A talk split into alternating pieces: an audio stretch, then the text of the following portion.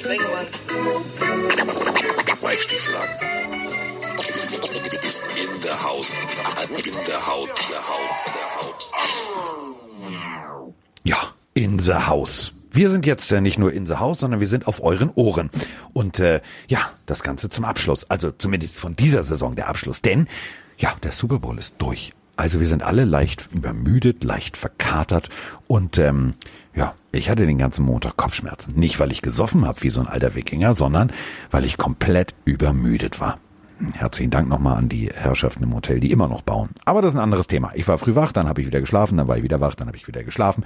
Und ich weiß, dass jemand viel besser geschlafen hat. Der hat in seinem eigenen Bett geschlafen. Und ähm, der junge Mann hat nicht nur den Super Bowl geguckt mit seiner besseren Hälfte, sondern er hat sozusagen den Job als Süßigkeiten-Vernichtungsmaschine komplett erfüllt. Und das bedeutet, jetzt steht mehr Internetsport an. Also Sport nach Internet. Der Mann, der jetzt äh, der Vorturner ist in der Wohnung bei den Wroningers. Der Mike. Guten Tag. Hallo, lieber Carsten. Ja, ich bin tatsächlich relativ fit, ehrlicherweise, aber beim Super Bowl schauen oder vor allem davor, ich hatte wirklich Bauchschmerzen. Ich habe einfach alles gefressen. Ich ernähre mich ja seit so ein, zwei Wochen eigentlich relativ gesund und ich dachte zum Super Bowl, da darfst du mal reinhauen. Und ich habe, also ich, ich habe, ich habe alles gegessen. Tacos, ich habe Gummibärchen, Schokolade, Chips, alles gegessen. Ich hatte immer so Bauchschmerzen, das war echt ein bisschen unangenehm. Ähm, ich verstehe meinen Körper aber nicht. Am nächsten Tag habe ich 200 Gramm abgenommen. Ich habe keine Ahnung, was in meinem Körper los ist, aber ähm, mittlerweile geht's wieder gut. Wie geht's denn dir? Du, ähm, den Umständen entsprechend. Also Countdown Show plus Super Bowl. Ähm, das ist ein, das ist ein ordentlicher Stiefel. Das ist ein ordentlicher Stiefel. Also ähm, gucken wäre bestimmt entspannter gewesen. Also 2015 hinsetzen, äh, essen, bla bla, bis zum Ende, äh, bis zum Abpfiff, bis zum Konfettiregen, bis zum, äh, wie du es bei Twitter so schön geschrieben hast, ja, see you again next year. Äh, Das ist ein langer Stiefel, das muss man mal sagen. Und ähm, ich bin halt keine 20 mehr. Aber heute geht's schon wieder. Also äh, ich bin, bin wieder auf Deck. Ich war auch eben gerade schon mit Hund und Esel und allem Pipapo einmal im Block. Schneechaos ist hier Gott sei Dank noch nicht. Also hier ist nix. So, ich bin ganz entspannt spazieren. Hier auch nicht. Und Also ja, ich, ich war ja in München. Die Leute haben mich, die, die, die haben gedacht, wir verarschen sie. Ich bin mit Roman zur Tankstelle gegangen, wir sind live gegangen. Dann schrieben die Leute, ja, und ihr werdet frieren. Äh, nein, so, und dann haben wir gezeigt, da liegt ja nicht eine Flocke, da ist ja nichts, da ist ja nichts Weißes. Und ähm, die Leute sagen, aber hier liegt Schnee. Ja, in Bayern nicht, da gehen die Uhren anders. Da muss man auch eine FMP2-Maske zum Einkaufen aufsetzen. Das ist halt, wenn der Söder sagt, es gibt kein Schneechaos, gibt's kein Schneechaos. Ja, Froni ist ein bisschen pisst, dass kein Schneechaos da ist. Also sie steht jeden Morgen auf und guckt, ob Schnee da ist, weil sie so, so, so ein Schneefan ist. Aber nee, hier war relativ willig. Also ich sehe irgendwelche Bilder aus Niedersachsen, aus Nordrhein-Westfalen, da geht die Welt untergefühlt. Aber hier, uh -uh, kein Ja. Schnee. Ich hatte mit Patrick auch geschrieben, weil der ist ja mit dem Auto zurückgefahren. Wir haben ihn gefragt, ich sag, Diggi, bist du denn heil angekommen? Sagt er, ja, wird super, ne? Gott sei Dank habe ich Allradantrieb. Läuft. So, wir müssen aber Jetzt, jetzt, über also das wie hat's dir Spiel. denn gefallen? Ich habe gesehen, dass du äh, im Piratenlook warst. Das hat mir sehr gefallen. Äh, Ja. Also die, die, das fand ich sehr, sehr schön. Und ansonsten so? Du, also äh, wir, haben ja gedacht, okay, wir machen jetzt mal Rambazamba und Unterhaltung. Und äh, nochmal, wir sind äh, ja eine Sportredaktion, da muss man dann Leute manchmal überzeugen, dass Dinge auch witzig sein können. Ähm, das war ein bisschen, also das war wie taktische Kriegsführung. Also man musste immer sechs Gags anbieten, damit einer liegen bleibt äh, der dann doch nicht gemacht wurde. Aber ähm, ich habe mich einfach durchgesetzt. Ich habe gesagt, weißt du was, ich bin in Hamburg, da merken die nicht, ich drehe das hier mal. Und dann haben wir halt ein Opening gedreht, äh, basierend auf, äh, ja, ich meine, also mir war irgendwie im Unterbewusstsein klar, äh, Brady irgendwie, also wer gegen Brady wettet, ist doof. Lass uns mal all in gehen. Notfalls sagen wir, wir haben eine Hommage an das Stadion gemacht. Problem ist, dreh mal, also da war es hier, da war hier Schnee. Äh, dreh mal in so einem Piraten-Outfit. Also so ein, also wer Jack Sparrow gesehen hat ähm, und Jack Sparrow kennt, der hat ein dünnes Hemdchen an und einen Hut auf und eine dünne Hose an und ein paar Stiefel. Alter, war das kalt. Ich war mir nicht sicher beim Pipi machen, ob ich jetzt Junge oder Mädchen bin. Also das war echt eiskalt. Ja, also ich fand, ich fand das Bild an sich war super. Ich fand das sehr schön. Du bist mein persönlicher Jack Sparrow. Carsten Sparrow, würde ich Ja, ihn jetzt nennen. Captain Sparrow, Ja. Captain Spengemann. Aber äh, gut, gab natürlich auch wieder Leute, die äh, so, also es gibt Ja, die gibt's doch So Konkurrenz-Podcasts, die dachten, das wäre dann ganz witzig. Also nicht die Bromantiker, die fanden es gut, aber andere ist egal. So, Hä? müssen wir jetzt Echt? drüber stehen? Was? Habe ich, hab ich echt nicht mitbekommen. Nee, Ein anderer auch- Podcast hat über Es uns gibt auch nur hergezogen. uns. Es gibt auch nur uns. Was? Stopp, Ja, es gibt stopp, nur stopp, stopp, stopp, stopp. Wer lästert hier? Wen, wo muss ich dich verteidigen, Carsten? Musst du, äh, musst du nicht. Das ist, Also wer auch immer ignorieren das war, ne? Taggt mich mal, dann reden wir nochmal Tacheles. wir. Ja, so, hör mal. Ähm, Weil nee, er ist Jack Sparrow, ich bin hier der richtig böse Pirat, dann komme ich vorbei. und er ist nicht, also Mike ist nicht der, dem das Auge permanent rausfällt. Das muss man nochmal deutlich so sagen. Ähm, Nee, also es war, du, es war, war die Countdown-Show war toll, weil, ähm, also du warst nicht da, das war doof. Aber David Bader war da und das war toll. Also ein so charmanter, so toller Mensch, ähm, so bodenständig, so lieb. Ähm, ich habe Angst gehabt. Alter, das, der, der, der Typ ist ja, ich weiß nicht, was der gekriegt hat mit der Muttermilch, aber der Typ ist riesig. Und ähm, wir haben uns lange und intensiv vorab äh, unterhalten. Und ich muss ganz ehrlich sagen, einen so selbstreflektierten äh, Spieler. Also ich hoffe, dass er in der NFL, in diesem Haifischbecken, sich das, diese liebe Art beibehält.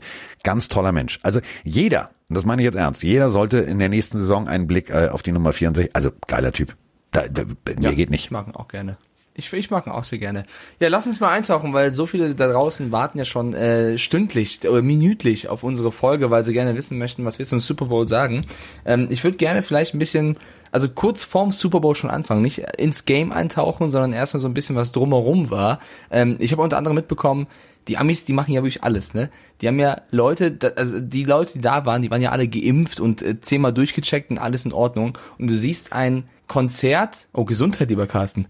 Du siehst ein Ich Konzert. habe mich doch gemutet, wie konntest du meinen Nieser hören? ja, ich kann alles. Vorm Stadion eine Bühne aufgebaut. Miley Cyrus, die gesungen hat in so einem Miniröckchen vor den ganzen Zuschauern halt. Äh, da dachte ich halt so, ja, sieht schon cool aus und freut mich auch für die, aber irgendwo, wenn man so psychologisch, nicht nur, nicht nur äh, äh, sportpsychologisch drüber nachdenkt, ist es vielleicht kein so geiles Zeichen an den Rest Amerikas oder der Welt, die halt vielleicht zu Hause sitzen, nicht raus dürfen, dass da halt 20.000 Menschen sind, die Miley Cyrus abfeiern vom, vom Stadion, die zwar alle geimpft sind, aber du da zu Hause denkst dir halt so, jo, hätte ich halt auch gern.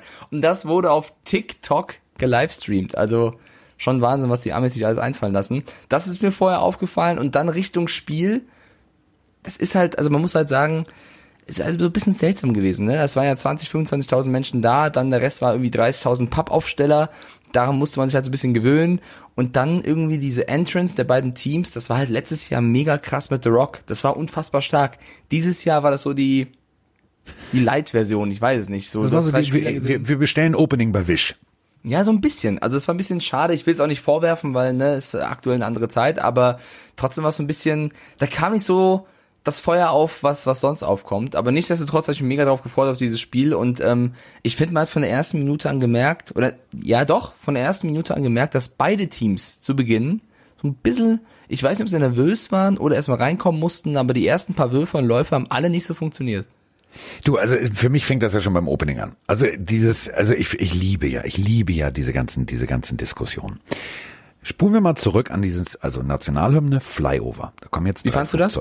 Da, pass auf, da so. will, ich, will ja gerade sagen, da kommen drei Flugzeuge vorbei. Drei Bomber. So, ja, muss man, so, pass auf, ist Tradition, ne? Ist Tradition. Die fliegen da immer rüber. Aber stopp mal, stopp mal, stopp mal, Carsten. Ich glaube, also ich bin kein Experte, der, du bist doch eher der Experte. Waren Ja, das deswegen drei, wollte ich ja gerade drauf hinaus. aber waren das drei Bomber? Ich glaube, Ja. das war ein Düsenjet, ein Tarnkappenbomber und ein so ein Riesenbomber. Also ja, ein also Jet war wie dabei. du sagst, wie du gerade hörst, sagst du selber Bomber. Ja, ja, zwei, ich glaube zwei waren. Ich bin mir nicht ganz sicher. Alle aber drei. Alle drei. So, alle drei haben äh, Klappen unten und da fällt was raus. Okay. So. Und äh, dann gibt's ja diese berühmten, also ja, nee, das ist, also da ging's ja schon mal los. Da habe ich, da wollte ich schon mal, da wollte ich schon meinen Twitter-Account löschen, wo ich gedacht habe, Freunde, jetzt lasst es doch mal. Das ist Tradition und äh, wir haben da eine andere Herangehensweise. Die Amerikaner sind, äh, die haben da, was ihr Militär angeht, sind sie da anders veranlagt. Die sind da stolzer drauf. So und das ist ja auch völlig in Ordnung. Jeder, jeder Jack ist anders. Das muss man halt akzeptieren. So und die machen das nicht für die Welt, die machen das erstmal primär für sich. Und dann kommt eine ganze Zeit gar nichts. So. Und jetzt kam für mich der Knaller. Ja, äh, das ist eine versteckte Botschaft von Biden in Richtung, äh, frag mich nicht, wo ich gedacht habe, Alter, pass mal auf, ihr Journalisten da draußen. Also Pseudo-Journalisten. Tampa Bay ist eine Air Force Base in der Nähe. Und die Dinger sind da stationiert. Was wiederum bedeutet, warum soll ich irgendwo aus Südkalifornien irgendwelche Flieger holen, die darüber fliegen? Kann ich doch die nehmen, die da sind, oder nicht? Also, das ist jetzt keine versteckte Botschaft an die Welt, sondern das war das, was da ist. Verstehe ich nicht. Ich glaube auch nicht. Also man muss nicht überinterpretieren. Äh, ich fand, also ich habe mich dann auch nicht gestellt. Ich verstehe die Diskussion manchmal so ein bisschen bei den ganzen ähm, Formel 1 Geschichten. Also ich brauche auch nicht bei jedem Rennen da irgendwelche äh, Flugzeuge in Bahrain drüber fliegen lassen. Äh, vor allem wenn Corona ist und zwei Leute nur zuschauen können. Aber beim Super Bowl, mein Gott, also Du, wir, wir, wir hatten die brauch- Blue also- Angels, wir hatten also die, die Kunstflugtruppe der Air Force. Wir hatten in der Historie ganz, ganz viel. So. Und jetzt ist halt, also frag mal Ryan Jensen, das ist der, ist der Center der äh, Tampa Bay Buccaneers. Der geht da regelmäßig hin. Der ähm, kümmert sich da um, um äh, Veteranen, der besucht die da alle und so weiter und so fort. So, ähm, der hat sich gewaltig gefreut, laut seiner eigenen Aussage, dass es tatsächlich lokal ist und dass er vielleicht die Jungs alle kannte und Damen, weil da war auch eine Dame dabei. Also, und dann zu sagen, ja, nee, das muss nicht sein. So können wir, können wir, wir, also wir hier in diesem Land, können wir uns bitte aus Dingen, die anderen Ländern was bedeuten, können wir uns da bitte raushalten? Müssen wir immer aus allem eine Diskussion machen? Also, ja, Carsten, jeder hatte zu jedem, jeder Geschichte irgendeine Meinung. Ich würde einfach sagen, also ich ignoriere sowas einfach. Mein Gott, dann lass die Leute das twittern, wenn ihr das stört. Ich finde einfach, äh, da kann man auch einfach drüber stehen und sich nicht drüber aufregen. Ähm, mein Gott. Also ich würde mich, also äh, klingt bisschen blöd, aber die Tweets wirst du leider immer haben. Ich finde, man kann sie trotzdem kritisieren, wie du es auch tust, aber im Endeffekt musst du einfach drüber stehen, weil äh, ich glaube, das Learning bleibt da aus. Aber mal was anderes vom Spiel. Die Hymne, diese Jazz. Fand Country, ich sehr smooth. Fand ich also, schön. Ich habe erstmal 20 Sekunden lang die Jacke verarbeiten müssen vom Kollegen. Ähm, ja. Die war aber irgendwie cool, aber ich musste erstmal verarbeiten. Ich fand's okay. Also nicht schlecht. Das war so ein bisschen, als okay. wenn jemand von Prince die Klamotten aufträgt. ich meinte jetzt mehr die, die Performance des Gesangs von den beiden. Ich fand's okay. Es war jetzt, war nett. So, was ich ja. viel cooler fand, war der, der Typ, der das Ganze ähm, translated hat für die Gehörlosen, der die ganze ja. diese Bewegung gemacht hat. Ich habe seinen Namen leider gerade vergessen. Ich glaube, Vasa oder Wusa hat, war sein Spitzname. Das war ziemlich lustig. Der ist krass abgegangen. Das habe ich gefeiert. Ähm, und dann ging es auch schon los. Also war echt so sechs Stunden lang gefühlt vorbereiten auf den Kickoff und plötzlich ging's los. Und genauso ging's in Teams, glaube ich. Also irgendwie free and out, free and out. Ja, es also das, das ist aber jedes Jahr das Super Bowl Problem. Ähm, es ist ja noch schlimmer, wenn die, wenn das Stadion voll ist und äh, dieser Einlauf theatralisch zelebriert wird und Rambazamba gemacht wird, weil also als Zuschauer sitzt du da und du, du hörst und du hörst und du hörst und du hörst und du hörst zu und du siehst und du siehst und du siehst und plötzlich so Cointos, was? Wie wie wie geht schon los? Und dann geht's auch plötzlich los. Und das ist eigentlich das Geile an diesem Super Bowl dieses Jahr gewesen. Dadurch war es irgendwie nicht ganz so dieser Kaltstart. Sonst ist es immer so wie, du stehst am Beckenrand und guckst Leuten beim Schwimmen zu und plötzlich musst du selber mitmachen. Komisch. Ja, aber gehen wir mal rein. Ich meine, du hast trotzdem von der ersten Sekunde an gesehen, was beide Teams vorhatten und das war äh, defense-technisch ganz großes Kino. Also zunächst auch noch die Chiefs, aber vor allem die Buccaneers hatten ganz, ganz, ganz klaren Gameplan von Todd Bowles, dem Coordinator, vorbekommen ähm, wie sie spielen möchten. Sie haben eigentlich gefühlt in jedem Play, vor allem am Anfang, Kelsey und Hill rausgenommen. Und das ist etwas, was wir vorher im Podcast auch gesagt haben. Das ist eigentlich unmöglich, beide rauszunehmen. Und sie haben es einfach geschafft. Also ich weiß nicht, also als Levante David, der Linebacker der Bucks, der hat für mich so gespielt, als wüsste der immer zwei Sekunden vorher, was der nächste Schritt von Kelsey war. Das war beeindruckend zu sehen, wie der jeden Lauf, jede Route, jede Mini-Bewegung von Kelsey antizipiert hat und dann einfach vor allem zu Beginn eben einen Schritt schneller war. Das hat sich dann irgendwann so ein bisschen geändert, weil Kelsey auch versucht hat, andere Routen zu laufen, aber am Anfang war das richtig krass, wie David ihn rausgenommen hat. Hill, der war immer gedoubled. Der, der konnte halt, also die haben wirklich gelernt aus diesem erst, aus dem Regular Season Spiel, wo der irgendwie 290 Yards gemacht hat im einen Viertel. Da haben sie aber gemerkt, wie sie den verteidigen müssen. Die Bucks haben aus diesen Regular Season Spielen unfassbar viele Lehren gezogen und konnten nicht gut verteidigen. Von Anfang an. Und äh, genau das bringt jetzt eine Frage äh, aus der Community in den Raum, denn jemand anders hat, glaube ich, ein Spiel nicht geguckt. Monsinger, ihr beiden. Nochmal nachträglich Gratulation zur 2. Folge. Macht bitte weiter so. Sag mal, was bitte war das für ein Super Bowl? Haben die Chiefs das Spiel gegen die Packers nicht gesehen? Diverse Spielsituationen, eins zu eins identisch. Ob bei Holmes oder Watchers, beide waren wie Mr. Kimball auf der Flucht und die O-Lines waren Drehtüren. Was soll ich sagen? Defense wins Champions, geile Defense der Bucks, muss man neidlos anerkennen. Dennoch Chapeau, wie Mahomes die Bälle serviert hat, auch wenn seine Mitspieler kein Kapital daraus schlagen konnten. Frage, gab es das schon mal, dass in einem Super Bowl-Spiel kein Touchdown einer Mannschaft erfolgte? Freue mich auf die Offseason und eure wöchentliche Podcast-Pillendosis. Bussis vom Niederrhein, euer Tosi. Ja, äh, gab's mehrfach, gab's mehrfach. Unter anderem meine Dolphins. Die haben gar nichts zustande gekriegt. Gar nichts. Ja, oder zuletzt Patriots Rams. Ja, also gibt gibt's ganz ganz viele. Es gibt sogar äh, statistisch gesehen ganz viele Super Bowls mit extrem beschissenen Werten. Also man muss ja auch mal sagen, also nicht jedes Mal äh, fallen da die Rekorde und hier und da. Es gab Zeiten, da habt ihr wahrscheinlich noch alle nicht Football geguckt, aber äh, es gab tatsächlich ähm, Spiele, ja, also muss man sagen, das war alles scheiße. Also frag mal zum Beispiel Ben Roethlisberger in, äh, in seinem Super Bowl. Quarterback-Rating 22,6. Das ist nix. Ja, nee, ist nix, aber der Kollege hat natürlich ein bisschen recht, die Chiefs waren äh, nicht wirklich da. Das hat sich nicht so viel geändert. Du hast ein Spiel abgeliefert, 31 zu 9 verloren, keinen einzigen Touchdown gelandet, drei Field Goals. Diese Chiefs Offense mit diesen Waffen, mit diesen Cheat Codes, also wirklich das Einzige, was sie gewonnen haben, war der Coin Toss am Anfang. Das war Und selbst da war es klar. Selbst da war es klar. Ich habe äh, hier was, pass auf, äh, das ist kein Witz. Ähm, ich hatte für die Countdown-Show was vorbereitet. Ja, nicht witzig. Ja, doch, das wäre witzig. Oh, meine Stimme, warte mal, ich räusp. Was ist denn mit meinem Stimmchen los, meinem zarten Stimmchen? Ich hätte finde, nicht so geht. viel rum, was? Ich hätte nicht so viel rumbrüllen sollen.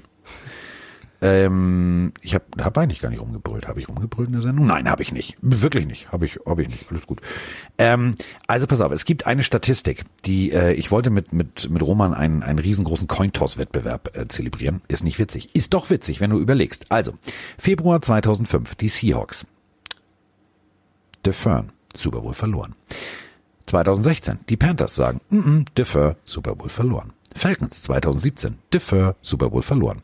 2018, Patriots, haushoher Favorit, defer, Super Bowl verloren. Rams, hm, was haben sie wohl gemacht? Abgelehnt, Super Bowl verloren. Und genauso ging es auch den 49ers, abgelehnt und verloren. Und dementsprechend waren wir beim Cointoss klar, die Messe ist gelesen, ich kann eigentlich ins Bett gehen. der Defer-Fluch, meinst du? Ja, definitiv. Das ist so, aber äh, um die Frage von, von, von draußen aufzuarbeiten, es ist tatsächlich so. Also ich habe mich gefragt, lieber Herr Reed, ich mag Sie echt als Coach, ich bewundere Sie auch, aber hätten Sie nicht Ihrem Offense-Koordinator nochmal sagen können, guckst du dir nochmal das Spiel gegen die Packers an? Ich glaube, die Defense da, die, äh, die, die die kann ganz gut Quarterbacks unter Druck setzen. Ähm, spiel mal schnelle Pässe hier, spiel mal schnell, also nimm mal irgendwas raus. Weil die haben sich tatsächlich also ich habe erst gedacht, hm, das ist Copy-Paste. Also irgendwas läuft hier falsch.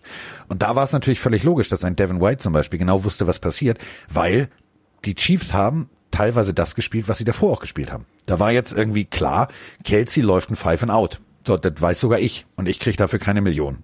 Also, und sitze Ja. nicht mit im Media Room. Lass in die äh, Analyse gehen. Das war, also klar war es irgendwie klar, was gespielt werden wird, aber das Problem, was die Chiefs einfach hatten, war die Baustelle in der O-Line, dass sie eben ähm, Guards anders einsetzen mussten als in den Spielen zuvor. Und Eric Fischer ist ja leider ausgefallen, der vielleicht wichtig, wichtigste O-Liner von den Chiefs, äh, der davor noch die Spiele Weltklasse gespielt hat, fiel aus.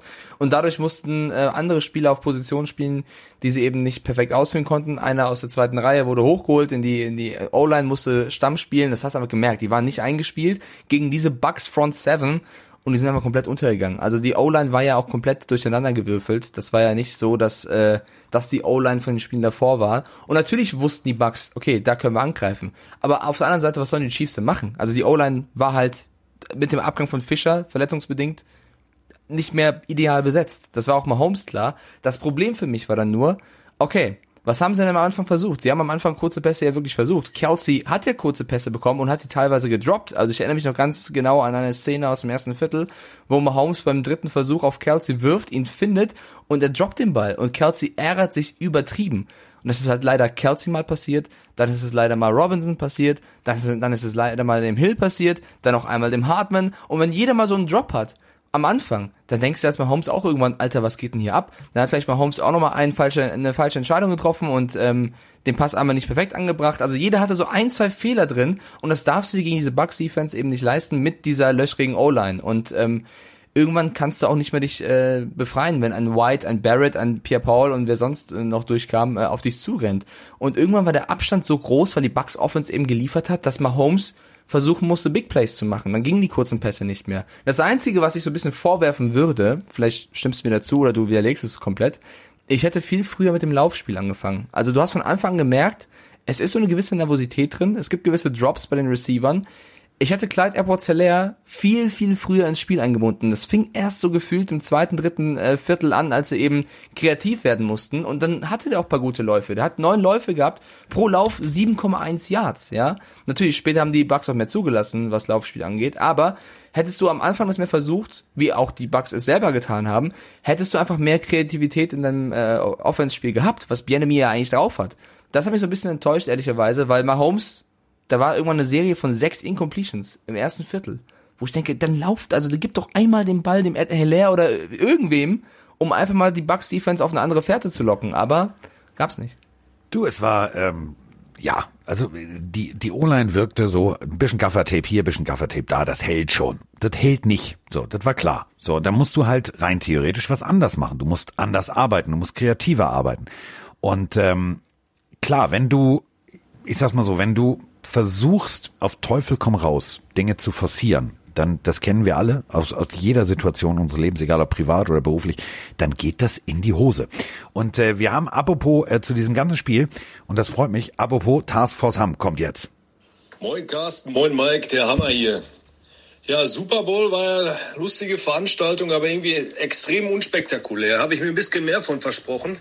Allerdings die Chiefs ohne O-Line, da mit ihrer Reservetruppe, die sie da hingestellt haben, ich sag mal, ich glaube, das äh, hätte Sue auch im zweiten Gang noch geschafft, daran vorbeizukommen. Äh, ja, ansonsten Zusammenfassung zu dem ganzen Spiel würde ich sagen, Mahomes kann sich jetzt mit, äh, mit Rogers zusammen eine Selbsthilfegruppe aufmachen. Was nutzt es mir, die geilste Katze zu sein, wenn mein Team mich hängen lässt? Ne? Ja, der alte Sack hat davon profitiert. Was soll man sagen? Der siebte äh, Super Bowl Ring geht mal schwer in Ordnung. Der Typ macht in den Playoffs einfach keine Fehler. Von daher Brady Glückwunsch. Ja, du können wir aufhören jetzt Podcast zusammengefasst fertig aus. ähm, aber es ist ja wirklich so. Was ich nur als Gefahr sehe und vielleicht gibst du mir da recht. Ähm, ich habe tatsächlich äh, Laurent Tardif, also Dr. Laurent Tardif, so viel Zeit muss sein, ähm, eine der festen Säulen der O-Line äh, an äh, seine Entscheidung verloren, äh, lieber als Arzt arbeiten zu wollen. Das ist Punkt eins. Dann hast du Fischer verloren und, und, und, und, und. Das ist natürlich eine Schwächung. Das ist völlig klar. Trotzdem stehen da keine Nasebohrer auf dem Platz. Und was mich am meisten erschrocken hat, ich habe irgendwann im, im Backstage-Raum gesessen und äh, mussten ja mit Corona nicht zu viele in einem Raum, also habe ich mit äh, Roman und äh, Herrn Hechler gemeinsam geguckt und äh, wir haben uns alle drei angeguckt und haben gesagt, irgendwann ist genau so eine Situation, wo Mahomes versucht, aus nichts noch irgendwas zu machen, der Moment, der wird die Karriere beenden. Wenn der Junge nicht aufpasst, im Fallen, ich sah immer schon, ich habe immer, ich habe Augen zugemacht, habe gedacht, nicht kaputt gehen, nicht kaputt gehen, nicht kaputt gehen. Das ist Wahnsinn. Also der muss mal Situationen musst du nicht forcieren, weil irgendwann da kriegst du einen Hit und dann ist Feierabend. Das, ich mache mir da echt ein bisschen Sorgen. Ja, also äh, du hast schon richtig gesagt, er musste irgendwann sich irgendwas einfallen lassen, weil eben nichts funktionierte. Ich finde, um es mal ganz klar auf den Punkt zu sagen, ich hoffe, das wird keine Tasse, aber die Bucks haben irgendwann die Chiefs mental gefickt. Und das ist halt wirklich genauso passiert. Die Chiefs hatten einfach Probleme ins Spiel zu kommen. Es gab die Drops, es gab zu wenig Kreativität, jeder wurde nervös und das hast du ja allein auch gemerkt am Ende von jedem Play. Die Bucks wurden immer selbstbewusster, weil sie gesehen haben, die Idee von Todd Bowles in der Defense funktioniert, sie kommen durch, sie haben Mahomes am Sack. Äh, das hat man gesehen, wenn irgendein Play vorbei war, ein Incomplete Pass auf Kelsey, ist so ein Devin White oder Levante David nochmal zum Kelsey hingegangen, hat gegrinst, einfach nur gegrinst und sagt, na, wie geht's? Alles gut? Und irgendwann fing es halt an, dass Richtung Halbzeit es sogar laut wurde zwischen einem Tom Brady, einem Tyron Matthew, ein Tyron Matthew, der eigentlich so ein cleverer und mittlerweile auch erfahrener NFL-Star ist, darf sich von so einem Trash-Talk von Tom Brady auch nicht irgendwo locken lassen, weil Brady hat natürlich, ne, der hat gerade seine beiden Pässe an Gronk angebracht, seinem Lieblingsbuddy und äh, Matthew, es läuft nicht in der Defense, lässt sich von sowas anzecken. Und was passiert? Und das hat das Spiel für mich final gekostet, Carsten. Es gab unfassbar viele dumme Strafen gegen die Chiefs. Man kann natürlich über einige auch diskutieren und sagen, puh, da hat der Ref aber ziemlich kleinliches Holding gepfiffen und äh, die Flagge geworfen. Ja, finde ich auch, aber ich finde die schlimmsten Strafen in diesem Spiel, die die Chiefs sich eingehandelt haben, also äh, eine Pass Interference von Matthew oder beim Field Goal das Offside, das ähm, das hat denen das Spiel gekostet. Und das war nicht die Refs, sondern es war einfach die eigene Schuld und die eigene Dummheit und die eigene Unkonzentriertheit, da nicht richtig zu reagieren. Und das hat mich so verwundert. Sie kamen nicht ins Spiel rein, Sie wurden dann noch getriezt und geärgert und gepiesackt und sind voll drauf eingestiegen. Die Bucks haben gesagt, ey, hier komm, ihr könnt es nicht. Und die Chiefs. Da sind wir bei Sportpsychologie. Ja, also ich, ich, ich, ich wäre gerne Lippenleser gewesen. Äh, kannst du dich an die Szene erinnern, wo Tyron Matthew da steht mit, mit den vier Fingern? Diese berühmte Szene, war, er, wollte er Brady damit provozieren, so nach dem Motto, kannst du heute bis vier zählen? So, Da habe ich mir gedacht, so, oh Alter, das ist nicht, das ist kein cooler Ansatz jetzt. Das, wenn du das gerade in diese Richtung gesagt hast, dann wird's nicht cool. Und ähm, du hast es ja gesehen. Also äh, du weißt einfach, wenn du den Typen reizt und wenn der das persönlich nimmt, dann nimmt der das persönlich. Dann nimmt er dich auch persönlich auseinander. Und dann hat er genau diese Schnittstellen. Brady wartet natürlich nicht unbedingt noch, bis er den Hit kriegt. Wenn du ihn aber provozierst und der weiß, warte mal, das ist der scheiß Super Bowl hier. Hier geht's um Geschichte schreiben oder Arschlecken. Und es geht vor allem darum, wenn ich jetzt heute aufs Maul kriege, ich kann ein paar Monate ausschlafen. Ich kann in die, in die Eiswanne, ich kann mich von Giselle mehrfach massieren lassen. Mir ist, mir ist alles schnurzegal. Dann nehme ich den Hit halt und dann serviere ich den Ball halt eine halbe Sekunde später. Ich habe gedacht, so, boah, das machst du nicht. Und er hat es gemacht, immer wieder. Ja, Und dann hat Brady natürlich mitgespielt. Und das ist eben diese Größe von Brady, und da muss ich meinen Hut ziehen. Der weiß halt, wie du dann jemanden auch noch provozierst.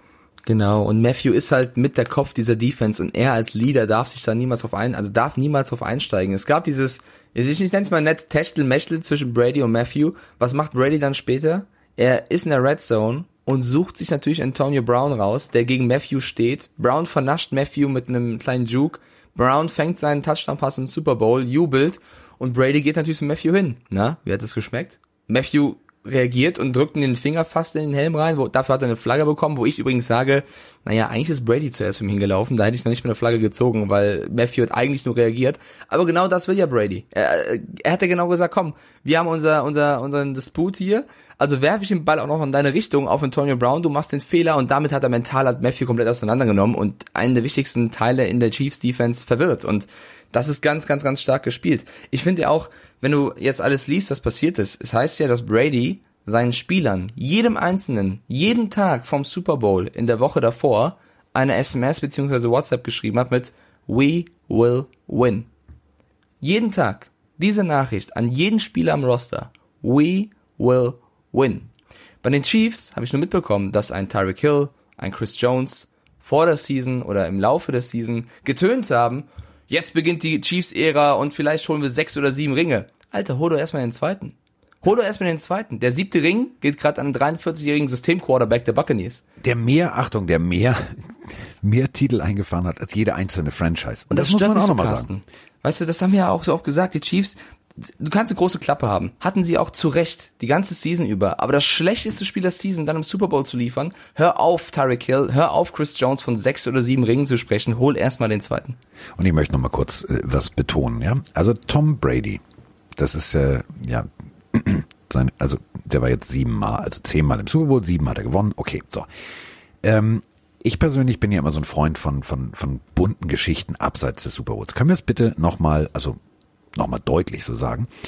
Das, was Brady in seiner Karriere jetzt geleistet hat, ist dreimal im Super Bowl zu sein, während, Achtung, Calvin Johnson in der Liga war und der ist jetzt Hall of Famer. Also nur mal so, um dieses Zeitfenster noch mal groß zu machen. Das ist Abstrusistan. Und ähm, was mich am, am, am meisten irritiert hat, und das, das äh, finde ich, weiß ich nicht, wie ich das charmant in Worte formulieren soll. Nee, ich sag's einfach, wie es ist. Ich habe vorher in der Countdown-Show auf die Buccaneers getippt und habe gesagt, ich glaube aber nicht, dass die Chiefs, also sich wie so ein Welpe auf den Rücken legen. Ähm, nach Viertel Nummer eins habe ich nur noch quiekende Welpen gesehen. Also e egal wann die Chiefs Defense da rauskam, das war so, bitte nicht schon wieder. Bitte nicht schon wieder. Vor allem äh, so elementar falsche Entscheidungen. Also du coverst äh, Braid zu und lässt Gronkowski alleine. So nach dem Motto, ja, der hat die Wochen vorher nur geblockt. Ihr wisst schon, ne, das ist Gronkowski. Wenn der einen Ball kriegt dann und weiß, oh, da da muss ich da hin, dann wächst der über sich hinaus. Und das war tatsächlich so. Das war unglaublich. Wenigstens hast du in der Countdown schon richtig getippt, weil bei uns hat's noch auf die Chiefs gesetzt. Äh, da hatte ich ja, eigentlich wollte ich auf die Chiefs setzen, hab dann aber die Bucks genommen, weil du die Chiefs genommen hast. Äh, ich hätte aber auch niemals gedacht, Carsten, dass die 31 zu 9 gewinnen. Niemals. Ich finde, sie haben aber sehr, sehr kreativ gespielt. Also, So ein 27, 24, so ein 31, 29, so, so ein knappes Ding hätte ich Ja. erwartet. Aber nicht, Naja, also aber- ich habe im ersten Viertel gedacht so, okay, das wird ganz hässlich heute. Das wird Bucks, hässlich. Die Bucks haben das in der Offense gemacht, was die Chiefs nicht gemacht haben. Sie haben kreativ gespielt. Sie haben mal einen Lauf eingebunden. Sie haben mal einen Pass auf dem, auf dem Running Back eingebunden. Sie haben ganz viele Screen-Pässe eingebunden, was die Chiefs Defense sehr, sehr oft ausgehebelt hat. Und du sagst es, es hat so ein bisschen das Gefühl gehabt von wegen, ey Gronk, die ganze Season über, ne? Ich werfe auf Brown, Godwin, Evans, Braid. Du blockst ein bisschen. Aber im Super Bowl, wenn keiner mit rechnet, dann stehst du da. Zwei Touchdown-Pässe auf Rob Gronkowski. Gronk ist jetzt damit der zweite Spieler, der in verschiedenen Super Bowls mehr als einen, also mindestens zwei Touchdown-Pässe gefangen hat, seit Jerry Rice. Ja. Das ist unfassbar. Seit Jerry Rice. Und äh, apropos Jerry Rice, Legende, Hall of Famer, guten Tag. Also, das ist abstrus. Und vor allem äh, im Receiving, das, das muss man halt mal sagen. Leonard Fournette, fast 50 Yards, vier Catche. Dann lässt du ihn auch noch für 89 Yards laufen. Ähm, ja, Brady, okay, MVP, mh, ach, nee, nee, nee. Ganz ehrlich nicht. Nicht bei 201 Yards. Nein. Und auch nicht so, nee. Ich hätte das Ding, klar, historisch, ja, super und, oh, ja. Also, da gibt's so Leute wie Devin White. Zwölf Tackles. Zwei Tackles for Loss. Eine Pass Deflection. Das wäre, wo ich gedacht hätte, so, die Defense hat das Spiel gewonnen, das hat jeder gesehen. Lass doch einfach jetzt mal einen Defense-Spieler gewinnen. Aber da, so ist die NFL. Nach Disneyland darfst du nur, wenn du die Bälle verteilst und nicht, wenn du die Bälle blockierst. Deswegen ist okay, jetzt ist er MVP. Alles klar. Naja, ich bin, ich bin, also ich bin der Meinung, dass er zu Recht MVP geworden ist. Er hatte drei Touchdown-Pässe, nur 201 Yards, aber er hat eigentlich keinen Fehler gemacht. Der eine Fumble, okay, aber ansonsten war es ein fehlerfreies, krasses Spiel von Brady. Äh, Gronk auch zwei Touchdown-Pässe, auch natürlich starke Leistung. Bei der Defense habe ich das Problem, ich bin, also ich hätte auch gerne einen Defense-Spieler gesehen. Ich finde auch, dass Devin White großartig gespielt hat, aber eben auch ein Lavonte David, ein Sue, ein Barrett, ein Paul und deswegen, das war für mich so eine, also die Defense würde ich am liebsten ein Award für alle geben, weil es Ja. ist schwer für mich, da einen rauszupicken. Die haben als Verbund mega funktioniert und deswegen, ähm, mein Gott, gönn dem 43-jährigen Dame den, den MVP Award äh, im, im Super Bowl. Du, ich gönn, ich muss auch gönnen können. Also was ich, was ich tatsächlich, also was ich großartig fand, Devin White auch noch die Interception obendrauf. Also der, deswegen habe ich gedacht, komm, der, der wird jetzt MVP. Aber ähm, wir reden immer davon, ja, und Drehtür und es war eine Drehtür und es war eine Drehtür. Ähm, wir sprechen aber immer noch von nur drei Sacks. Das ist halt der Punkt. Nur drei Sacks. Ja, nur drei Sacks, aber ich, er wurde acht oder neunmal gedownt. Also ne, ein Sack ist ja, wenn er mit dem Ball runtergeht, aber wurde acht bis neunmal umgehauen. Also wenn er den Ball wirft und dann umgehauen wird und es kein Roughing the Passer ist, zählt es trotzdem in die Statistik rein. Also Mahomes hat auf jeden Fall ein paar Gliederschmerzen nach dem Spiel. Ähm, ich finde aber auch, guck mal, wenn du schaust, Mahomes 49 Pässe, 26 kamen an. Lass mal sagen, fünf davon waren seine Schuld. Er hat 20, es gab 20 Drops. Also, das ist hart im Super Bowl, Definitiv. ja. Aber das Äh, liegt natürlich auch daran, wenn du geile Linebacker hast und wenn du, wenn du richtig und richtig gute Defensive Back hast, äh, Backs hast, die so gute Arbeit gemacht haben. Also die Coverage-Arbeit der Buccaneers war meiner Meinung nach nahezu perfekt. Du hast Übergaben gehabt in der, in der Zonenverteidigung, die wurden professionell vorbereitet. Also da hast du gesehen, da hat Todd Bowles gesagt, pass auf, das und das wäre der Ansatz. So, äh, ich weiß es selber als Defense Coach, das kann immer in die Hose gehen. Da kann irgendwas passieren. Äh, du, du hast so eine sogenannte Pick Route, also das heißt, ein äh, Defensive Back läuft sich fest, weil zwei crossende Spieler dich wegnehmen. Aus, du kommst da nicht hin, wo du hingehörst. Die haben das so diszipliniert gespielt, dass ich gedacht habe, so wow. Also Kelsey verlässt die, die, die innere kurze Zone, geht nach außen und sofort steht einer da. Das war so geil, wo ich gedacht habe, okay, da kannst du nicht gegenspielen. So, weil auch ein Kelsey, wenn der zwei, dreimal richtig aus vollem Lauf einen verplättet kriegt, wenn er einen Ball fängt, dann fängt er den nicht mehr so souverän wie vorher. Der weiß dann, oh, das wird gleich wehtun. Und wenn der Ball dann ein bisschen übereifrig von Mahomes geworfen ist und vielleicht 30 Zentimeter zu weit ist, dann musst du dich lang machen, dann präsentierst du die Rippenfläche und dann macht's richtig Radatzong im, im, im Gebälk. Das ist hässlich. Ja, also äh, zusammengefasst, die Buccaneers haben für mich zu 100 Prozent und auch nicht wegen Referees oder sonst irgendwas, zu 100 Prozent völlig verdient diesen Super Bowl gewonnen. Die Chiefs haben keinen Touchdown erzielt. Sie haben Kelsey und Hill zwar ein paar Yards gegeben, aber keinen Touchdown, haben das super verteidigt. Und im Endeffekt kann man so ein bisschen zusammenfassen, wenn man so, so kleine Facts sammeln möchte. Warum haben die Chiefs verloren? Sie kamen schlecht in dieses Spiel und kamen, oder haben es nicht geschafft, mit Kreativität aus diesem Loch wieder rauszukommen. Die O-Line, auch wenn sie verletzungsbedingt geschwächt war, trotzdem ist das ein Faktor gewesen. Ähm, und dann auf jeden Fall auch die mentale Schwäche. Also dadurch die ganzen Strafen zu bekommen, das war für mich auf jeden Fall der, der Deckel drauf. So, also dann bist du halt in der Halbzeit und steht 21 zu 6. Ja, scheiße. Wir müssen was, wir, wir müssen was machen. Aber wir sind dann immer noch die Chiefs. Also das Genau. wäre so der Ansatz im Lockerroom gewesen zu gewesen. Pass auf, Freunde, wir sind immer noch die Chiefs, wir haben immer noch Tyreek Hill, wir haben alles da, alles, alles cool. Locker durchs Höschen atmen, ist es nicht schlimm. Aber sie sind rausgekommen und sie wirkten total verängstigt. Und das ist einfach schade. Und ich glaube, wenn der Quarterback der Chiefs nicht Patrick Mahomes gewesen wäre, hätten sie 31-0 verloren. Also wenn es Mahomes, also dem würde ich am wenigsten vorwerfen wollen, wenn es den nicht gegeben hätte mit seinen Läufen. Ich, glaube, weiß dann gar nicht, wär's wie sogar- viele, wie, sogar 40, wie viele, 45 ausgegangen, weil dann wären, dann wären Pick Six drin gewesen. ich würde gerne mal wissen. Wie viele Yards Mahomes nach hinten gelaufen ist. Der musste ja bei jedem Snap sich erstmal 20 Yards droppen, dann 8 Yards nach links oder rechts laufen für den Pass. Also wie viel, ich glaube, der ist mehr Yards nach hinten gelaufen als nach vorne. Ja, das meinte ich damit. Und deswegen, äh, du, dann äh, überleg mal, Intentional Grounding bei einem, also äh, nehmen wir jetzt mal einen Carson Wentz, ja, der in dieser Situation. Dreimal Intentional Grounding heißt dreimal Loss of Down, dreimal zum Gegner geworfen. Das wäre ne, da wäre vorne eine vier gewesen. Da wäre, also, der hätte die Defense so wie damals die Tampa Bay Buccaneers gesagt, warte mal, äh, unter Gruden hieß es Pound the Rock, fünf Interceptions, das schaffen wir heute. Komm, Kollegen, das schaffen wir heute.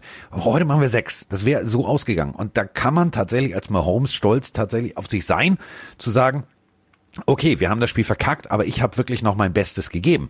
Es ist ja nicht so, dass Mahomes jetzt äh, schlecht einen ganz schlechten Tag hat, einen gebrauchten Tag oder wie auch immer oder ins Klo gegriffen hat, hat er nicht. Also er hat für seine Verhältnisse das Beste draus gemacht. Der Rest hat ihn halt komplett hängen lassen und das ist der das ist das Problem. Ja, man muss ja sagen, ja, Brady 43, Patrick Mahomes ist 25 Jahre alt. Das, was die Chiefs daraus lernen sollten, das hat Mahomes so nach dem Spiel selber gesagt, diese Niederlage wird ihn für den Rest seiner Karriere motivieren ähm, es besser zu machen, ist einfach nichts für selbstverständlich zu nehmen. Sie haben die Season eigentlich wieder komplett dominiert und dann im wichtigsten Spiel federn lassen, weil sie nicht auf ihre eigene Leistung gesetzt haben, sondern sich haben provozieren lassen und äh, am Anfang es ein bisschen verkackt haben. So, sie müssten eigentlich so spielen wie damals gegen die Texans. Ich glaube, es war Wildcard oder Divisional Round, oder, nee, Wildcard, glaube ich, wo sie auch plötzlich 20 Punkte hinten waren, Mahomes einmal auftreten, sie das Spiel noch gewinnen. Sie müssen an ihre eigenen Stärken glauben und nicht jetzt schon davon reden, ob sie in zehn Jahren vielleicht sieben Super Bowls gewonnen haben, weil was bringt das? Was bringt das jetzt drüber zu debattieren, ob sie eine Ära prägen in den nächsten Jahren, weil sie alles da haben und von acht guten Jahren sechs Dinger, ist doch scheißegal. Hol doch Ring für Ring. Also denk an die nächste Saison, an den nächsten Super Bowl, den zu gewinnen, weil was interessiert mich jetzt der Super Bowl in fünf Jahren? So, wenn du jetzt dreimal verkackst deswegen und dreimal jetzt Grüße an die Saints, bitte irgendwo rausfliegst in den Playoffs. Grüße an die hast, Bills. Hast du keinen. Grüße, Grüße an die Bills von früher. Ja. Also die So. waren ja wirklich auch immer das Beste, das Beste, das Beste, das Exakt. Beste der AFC. Und sind ins Super Bowl gekommen, haben die ganze Saison über dominiert, haben die ganze Saison geilsten Football gespielt und im Super Bowl haben sie es verkackt. Und ich glaube tatsächlich, wenn du mit dieser Einstellung, ich bin jetzt nicht im Lockerroom der Chiefs dabei gewesen, aber natürlich, du hast es ja an dieser Körpersprache gesehen, du hast es an vielen anderen Dingen gesehen. Hier Jones in seinem Pelzmantel, Super Bowl, Super Bowl, ja, Diggi, du bist im Super Bowl, du hast ihn aber noch nicht gewonnen. Ja, und und das Ja, ist so der Fehler, glaube ich, dass du im Kopf zu selbstsicher bist. Ja, und diese Selbstsicherheit ist halt dann auf jeden Fall eine Schwachstelle, weil wenn es dann am Anfang nicht läuft, das ist ja das, was wir sagen. So, du bist davon überzeugt, du gewinnst das Ding jetzt hier. Und die Bucks auf der anderen Seite sagen, naja, auf uns setzt eh kaum einer. Wir haben eigentlich die Underdog-Rolle mehr oder weniger, so ein bisschen zumindest. Wir können jetzt hier reinhauen. Und die Chiefs sind selbstsicher, es läuft im ersten Quarter nicht. Und was passiert dann? Unsicherheit setzt ein. So, und dann kommst du da nicht mehr raus. Dann machst du die Strafen und verlierst das Spiel. Und dann hast du nicht zwei Ringe von vielleicht irgendwann sieben, sondern erstmal nur einen. Und wer weiß, was demnächst passiert. Lass dich irgendwie ein Chef verletzen. Du kannst ja nicht in die Zukunft sehen. Ich würde niemals jetzt davon sprechen, was in sechs, sieben Jahren sein kann in einem Business wie der NFL. Das äh, hat einfach überhaupt keinen Wert. Es bringt nichts. Es bringt dir nichts zu sagen, ich werde irgendwann mal sechs Ringe haben. Es bringt dir nur was zu sagen, wenn du Tom Brady bist und sagst, ich habe sieben Ringe. So, das ist das, was zählt und nicht, was irgendwie sein kann. So, das lernen wir daraus, liebe Kinder. Ja, ich erst, will auch die Haus, erst die Hausaufgaben machen und dann die Note feiern und nicht die Note feiern, weil man sagt, ich habe ich hab vor, Hausaufgaben zu machen. Das ist Sehr Quatsch. schön. Sehr schöner Vergleich. Ja, genau so ist es ehrlicherweise. Ähm, ich will auch ein bisschen Liebe da lassen und nicht nur haten. Man muss auch sagen, Todd Bowles, Defense, ähm, der hat, der wurde so gescholten nach seiner Headcoach-Zeit bei den Jets. Der hat jetzt sehr viel Aufbauarbeit wieder geliefert als Defense Coordinator, aber auch Leftwich als Offense Coordinator, der von den Jaguars kam. Das ist schon großartig zu sehen, wie oder was Bruce Arians für einen ähm, Mitarbeiterstaff sich aufgebaut hat. Ähm, an, an weiblichen, dunkelhäutigen Coaches, was ja auch nicht gegeben ist in der NFL und dann diesen Super Bowl gewinnt, als jemand, der vor allem, ja, er ist der Quarterback-Flüsterer, aber er hat eigentlich gefühlt jedem eine lange Leine gelassen. Ich persönlich habe ihn ja in der Season kritisiert für die Antonio Brown ähm. Ich bleib auch dabei, wenn der Head Coach sagt, wir machen das nicht und macht's dann, äh, nimmt das für mich an Wert und Glaubwürdigkeit. Aber, um mal ein paar Credits wieder zurückzugeben, er muss Tom Brady nicht erklären, wie, wie das Spiel geht, auch nicht als Quarterback-Flüsterer. Es reicht, wenn er Tom Brady leitet und ihn das Spiel machen lässt und dann angreift, eingreift, wenn er irgendwie was verbessern möchte. Schön, und genau du gerade Sigmund Freud, warte ganz kurz, Sigmund Freud, du hast gerade angreifen und genau das ist nämlich der Punkt. Der wusste genau, was mache ich mit diesem Interview? Als er gesagt hat, der muss jetzt auch langsam mal liefern und das in die Kamera gesagt hat. Der wusste genau, das ist das, was Tyron Matthew gemacht hat. Reiz ihn, dann kriegst du das Beste dabei raus. Und das hat so wunderbar funktioniert. Deswegen fand ich es auch geil, dass er auf der Bühne sagt, ja Diggi, schön, dass ich hier oben stehe, aber ich habe eigentlich nichts gemacht, außer zu sagen, was ihr zu spielen habt. Ihr habt selber gespielt. Ihr seid, ihr habt den Ding gewonnen. Großartig. Hat ihn großartig sympathisch gemacht. Also noch sympathischer. Ich liebe ihn ja sowieso. Für mich eine der coolsten, also was willst du da großartig sagen auf dieser Bühne, äh, wenn du das Ding gewonnen hast? Also klar, Tom Brady auch sympathisch, er sagt, wir sehen uns nächstes Jahr wieder, aber als Coach dahin zu gehen, deinen Super Bowl Triumph zu feiern, Bruce Arians ja auch eine bewegte Geschichte, ähm, auch krankheitsbedingt, äh, hat auch einiges durchgemacht in seiner Zeit, da hochzugehen, die Vince Lombardi Trophy zu bekommen und dann zu sagen, also so viel habe ich gar nicht gemacht, das wart ihr, komm, äh, Respekt an das ganze Team, Buccaneers Home Super Bowl, das erste Mal in der Geschichte, so bescheiden da zu bleiben und so cool, so, so sympathisch, ähm, finde ich großartig. Also ich würde auch einiges äh, Arians einfach zuschustern, weil auch das ist ein Leitsatz so ein bisschen. Als guter Chef musst du ja nicht alles bis ins kleinste Detail kontrollieren und streng sein. Es reicht ja auch einfach die Fähigkeiten, die du in deinem Team hast, optimal zu nutzen. Und manchmal tust du das eben, indem du die Leute einfach mal, mach, äh, mal machen lässt und ausprobieren lässt und dann, wenn du das Gefühl hast, ich muss jetzt wieder eine Richtung vorgeben, eingreifst. Du musst aber nicht jeden Tag, jede Minute, jede Stunde alle kontrollieren, streng sein und sagen, ich bin hier der Big Boss und äh, wir machen das so, wie ich will. Wenn du das machst, kannst du machen, kann es funktionieren oder es geht komplett in die Hose und du bist der Schuldige. Aber als guter Chef, glaube ich, ist es das Beste, wenn du guckst, was für Leute habe ich, was für Fähigkeiten haben die, wie führe ich die. Sehr schöner Satz. die vor allem? Wie ticken wie, genau? Wie das ticken ist das die? Wichtige. Sehr schöner Vergleich ist Toto Wolf in der Formel 1 bei Mercedes. Keine Sorge, es wird jetzt nicht zu nerdig, aber der versteht auch nicht unbedingt, wie die, die kleinsten Flügel in der Aerodynamik funktionieren oder wie er jetzt am besten den Benzinschlauch wechselt. Ist scheißegal. Es reicht, wenn er sein Team führen kann, Leute hat, die das können und das reicht. So, du musst als Chef gut führen können und nicht gut, also nicht gut alle streng kontrollieren brauchen. So, und deswegen, das hat Arians für mich sehr, sehr gut gemacht. Und ich meine, wir müssen noch mal eine Lanze für Bruce Arians brechen. Also äh, wer das Buch Die Pille für den man nicht gelesen hat, äh, da gibt's eine, eine Hommage, ein Liebeskapitel an Kollege Arians. Und äh, Karl Keim, äh, das ist der General Manager der äh, Arizona Cardinals, hat er damals, also sie haben ihn, das war nochmal, Steve, ne? Steve Keim, ja. Steve Keim. Ähm, das ist jetzt nicht so lange her, dass er seinen ersten Head-Coaching-Job bekommen hat. Davor war er immer nur, und damit hat er einen Super Bowl gewonnen bei den Pittsburgh Steelers, er war tatsächlich äh, Offensivkoordinator. Nur, es hat ihm niemand einen Job gegeben, weil er immer gesagt hat, ja, nee, ich äh, sage nicht das, was ihr hören wollt, sondern ich sage das, was, äh, was ich tatsächlich denke, was ich von eurer Franchise denke. Das wollte keiner hören. So, und Michael Bidwell und Steve Keim haben sich mit ihm getroffen zum Essen. Und überleg mal, das ist dein erstes, das ist ein Bewerbungsgespräch.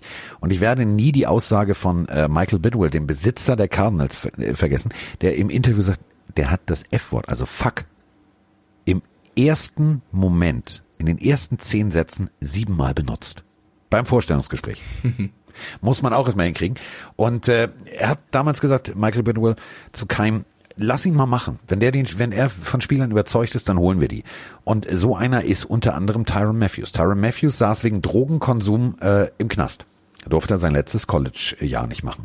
Wurde von seinem Zellengenossen mehr oder minder, ich glaube tatsächlich, er wurde verprügelt, aber äh, er sagt halt, er hatte mit ihm äh, verbale Auseinandersetzung darüber, dass er doch bitte seinen, sein Talent nicht wegschmeißt und seine Karriere nicht wegschmeißt und nicht zu, ja, zu dem zurückkehrt, wo er herkommt, nämlich in arme Verhältnisse. Das hat ihn halt motiviert und das hat er dann tatsächlich im Gespräch Arians erzählt und der hat ihn gedraftet und das bringt für mich immer so ein bisschen den Menschen Arians äh, in so ein, auf so eine Bühne, wo er auch hingehört, nämlich zu einem, er ist nicht nur Quarterback-Flüsterer. Ich glaube, er ist jemand, der ganz viel, ganz viel Verständnis für Spieler hat, weil er hört sich an, was sie erzählen.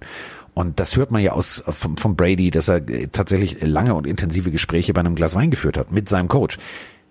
Und es fehlte das Wort erstes Mal, aber ich glaube tatsächlich, das war ein anderes Rangehen an die Situation, das ist mein Quarterback, als er das aus New England kannte. Und ich glaube, das hat jeden Einzelnen motiviert. Auf jeden Fall. Also die Arians Matthew Geschichte ist auf jeden Fall eine großartige. Natürlich ein bisschen bitter, dass Matthew auf der anderen Seite dann so einen äh, miserablen Tag erwischt hat, was was das Mentale und die Flaggen angeht. Aber auch das passiert mal. Ich würde gern noch mal ein bisschen Lob verteilen. Tom Brady haben wir schon ein bisschen gelobt. Wir müssen noch mal rauskristallisieren. Die Typen, die einen Touchdown erzielt haben, Fournette, Gronk, das sind natürlich auch die Leute oder auch Brown, die Brady geholt hat. Ja, also Mike Evans hat natürlich auch seinen Pass bekommen. Godwin war auch mit dabei, auch stark. Die musste auch erstmal decken und verteidigen. Aber dieses diese Mannschaft, die ist ja wirklich mehr oder weniger von Architekt Brady zusammengebaut worden und er hat die zum Super Bowl geführt. Und deswegen, das ist für mich jetzt noch mal dass er nicht, dass er die Patriots verlässt, zu den Bucks geht, da sein All-Star-Team bekommt, dann war natürlich der Druck auch groß, dass es funktionieren muss, aber es hat funktioniert. Und deswegen muss man diesem Menschen einfach auch mal den Respekt entgegenbringen, ähm, den er verdient. Ich kann leider, Leute, es tut mir leid, ich kann keinen mehr verstehen, der das irgendwie kritisiert. Also wer jetzt Tom Brady noch kritisiert und sagt System-Quarterback oder sonst irgendwas, kann ich persönlich nicht mehr mitdiskutieren, weil ich mir fehlen irgendwann die Argumente, weil ey, das muss man doch selber mittlerweile sehen, dass das ein großartiger Spieler ist. Auf der anderen Seite finde ich so ein bisschen schade und enttäuschend und ich kann da eben nicht ganz neutral sprechen, sondern bin da halt befangen, ähm, dass sehr sehr viele im Internet ganz egal was für Redaktionen oder auch einzelne Leute, versuchen diese Patriots-Fans da draußen so anzupissen. Also, dass Brady und Gronk jetzt Erfolg haben im Super Bowl, liegt natürlich nahe, dass man sich jetzt über die Patriots-Fans lustig machen kann. Man geht da für die Memes, ist für mich auch in Ordnung. Aber mal ganz kurz Real Talk. Ich als Patriots-Fan, der Brady und Gronk ja mag, und natürlich finde ich es schade, dass die gegangen sind, aber ich konnte es natürlich auch irgendwo als klar denkender Mensch verstehen, dass die gegangen sind, ehrlicherweise, oder retired sind und zurückkommen. Ich freue mich. Ich freue mich für Brady, dass er jetzt nochmal allen Kritikern zeigen konnte, was er drauf hat. Ich freue mich für Gronk, dass er noch so ein Riesenspiel machen konnte, weil Gronk einfach ein ultra sympathischer Typ ist. Warum sollte ich denn jetzt sauer auf die sein oder wütend sein oder neidisch das ist- sein? das ist da war so viel bei. Ja, keine Ahnung, was das soll. Natürlich kann man jetzt Memes machen mit einem Belichick, der böse guckt und sagt, mein Gott, ja, aber mal, also von mir aus macht das, aber Was ja auch Ernst, so ist. Also der wird Ja. da nicht sitzen und sagen, oh, ey, Ja, nee, super, freut mich. Aber man, also diese Provokation, nochmal, die Franchise hat die beiden gehen lassen. So, Punkt. Also, das ist ja auch, also ich kann ja auch einen Gronk verstehen. So, du gehst, wir, wir traden dich jetzt zu den Detroit Lions. Oh, weißt du was, fick dich, ich gehe in Rente. So. Und äh, dann kommt dieser Anruf. Keiner von uns war dabei. Es gibt diverse Menschen, die erzählen, wie es gelaufen ist, aus, aus deren Umfeld. Und wenn das tatsächlich auch nur im Ansatz so ist, dann ist das geil. Dass Brady sagt, du, ich gehe übrigens zum Buccaneers, hast nicht mal Bock. Nee, okay, mach ich. Mach ich. Ja. Komm, kommt. So. Und als- als ist das genau das Richtige. Aber da, da hätten ja die Patriots auch machen können. Die hätten ja sagen können, nee, Tom, du bleibst, ruf mal Gronk an. Ja, als Patriots-Fan natürlich denkst du dir, schade, weil das sind eigentlich unsere Jungs, die da irgendwo anders gerade Erfolg haben. Aber viel mehr, also bei mir überwiegt viel mehr die Freude, dass die beiden jetzt nochmal einen großen Erfolg haben, als zu sagen, mein Gott, wie kacke sind die Buccaneers und wie scheiße ist es eigentlich, dass die jetzt nochmal das Ding gewonnen haben, Go Chiefs. Nein, ich freue mich für die beiden. Ich finde es genauso Quatsch, jetzt irgendwie die Ära unter Belichick klein zu reden oder den jetzt klein zu reden, zu sagen, das war alles nur Brady. Nein, Leute, die Patriots standen auch mal mit Tom Brady zuletzt in den Playoffs nach einer schwierigen Regular Season und sind dort gegen die Titans rausgeflogen, weil im letzten Drive Brady eine Interception auf Malcolm Butler wirft. Also wir waren auch mit Brady unterwegs. Können wir nicht aber sagen, das, was Belichick, Brady, Gronk, Edelman in dieser Zeit aufgebaut haben, war eine unfassbare Zeit, war unfassbarer Erfolg. Credits zu, zu jedem, der da mitgewirkt hat. Und jetzt geht's weiter. Jetzt muss Belichick den Umbruch leiten bei den Patriots. Schwierige Nummer. Und jetzt muss Brady beweisen, dass er einer der Größten ist, indem er mit den Bucks den Super Bowl gewinnt. Hat er getan. Und jetzt lass nach vorne gucken. Wir müssen doch jetzt nicht sagen, ey, der Belichick, der ist ja gar nicht der beste Coach aller Zeiten, das war alles nur Brady. Das ist, also warum muss man dann immer irgendwo versuchen, was klein zu reden? Ja, aber das ist, das ist das größte Problem. Das ist das größte Problem, dass, äh, dass man immer versucht, weiß ich nicht, das ist ja so, was man mich immer an, versucht anzupicken. Ja, und äh, die Dolphins und Schein, nee, Diggi, ganz ehrlich, in guten wie in schlechten Zeiten. Und natürlich, klar, gab es Zeiten, die waren sportlich erfolgreich, dann haben wir es verkackt, dann haben wir irgendwie beschissen gedraftet, dann haben wir beschissene Coaches geholt. So, und bei den, bei den Patriots ist es halt anders. Da war eine Zeit um. So. Und keiner von uns sitzt damit auf der Bettkante. Keiner von uns sagt, ja, aber das ist so und so gelaufen. Nein, ist es nicht. Keiner weiß es. Ich, ich bin kein Robert Kraft. Ich habe den nicht auf Kurzwahl. Ich bin mit dem nicht befreundet. Leider. So, könnte ich euch jetzt die Frage beantworten. So, was ist da passiert? So, sie haben sie gehen lassen. So, und das heißt, für die beginnt jetzt ein Neuaufbau. Aber das schmälert ja nicht die Leistung, die man vorher mal gebracht hat. Und nur weil jetzt Menschen dann woanders erfolgreich sind. Das ist ja so, als wenn, wenn ich jetzt zum ZDF gehe und ich mache jetzt irgendwie eine, eine, Musiksendung oder was auch immer, sam- samstagsabends, und dann die, die, die, die Mitarbeiter von RAN sagen, oh, ist aber Pisse jetzt kacke. Nee, warum denn? Also jeder hat ja auch noch ein anderes Leben und es geht ja irgendwann auch noch mal weiter. Genau, deswegen äh, einfach ein kleiner Aufruf oder die Bitte, vielleicht erstmal ein bisschen nachzudenken, bevor man so, so Sachen vorwirft, weil das, das, das bringt halt leider gar nichts. Carsten, ich weiß nicht, ob du das absichtlich ignorierst, aber es gab ja noch so eine kleine Halbzeitshow. Wo bleibt denn da dein Boah, war das beschissen! Alltag, ehrlich, jetzt mal ohne Kack. Also wenn der Typ, der heißt wie das Wochenende, ne, sieben Millionen da von seinem eigenen Geld reingebuttert hat, ich hoffe, er kriegt's wieder. Ich hoffe, er kriegt's wieder. Ich frage mich halt, wo rein? Ja, also in diesen Glasirrgarten, sorry, das gab's Also. bei Nintendo, da bist du, also du bist ja auf. eher der Gamer von uns. Es Ja, gab genau. mal Golden Eye. Da ist man auch durch so einen Spiegelirrgarten gelaufen. Das sah genauso aus. Das hat aber keine sieben Millionen gekostet. Also ich kriege jetzt ein Problem, weil vor dem Super Bowl waren die Lager bei uns beiden ja klar verteilt. Du hast generell die Auswahl von The Weeknd kritisiert. Ich habe gesagt, lass ihn doch erstmal machen, weil eigentlich schon ein cooler Sänger, dabei bleibe ich auch. Lass mal sehen, was der da zaubert.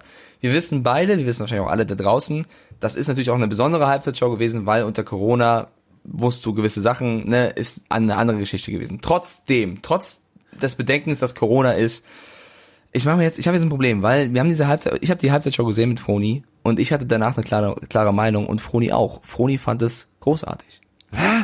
Und es gab wirklich ein, zwei Leute, ich habe bei mir bei Instagram aufgerufen, dass die Leute abstimmen sollten. Es gab wirklich ein paar, ich glaube, ich will es nicht falsch reden, ich glaube Frau Zilla, Janni Banani und so, die fanden das wirklich sehr, sehr gut. Banani. Das ist Banane. Also wenn du das, als, dann google mal Super Bowl Halftime Shows. Da gibt's tatsächlich Ja. Dinge, wo ich sage, geiler Shit. Ich das möchte nur sagen- nettes Konzert. Ja, Nett. es, es gibt auch Leute, die das gut fanden. Das war, das war jetzt so mein Intro. Ähm, ich persönlich bin auch dabei. Das war ein cooles Konzert von The Weeknd.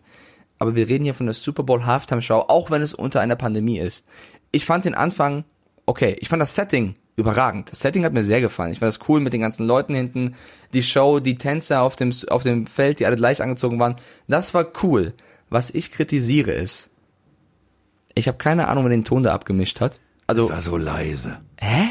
Ich habe The Weeknd, ich konnte gar nicht bewerten, ob er eine großartige Stimme hat, weil ich die Stimme kaum gehört habe. Also so, sagen wir das, es mal so, bei DSDS wäre er nicht in die nächste Runde gekommen. so das, das ist, da will ich den Tonmann erstmal sagen, Junge, du weißt schon, wo wir hier gerade sind, ne?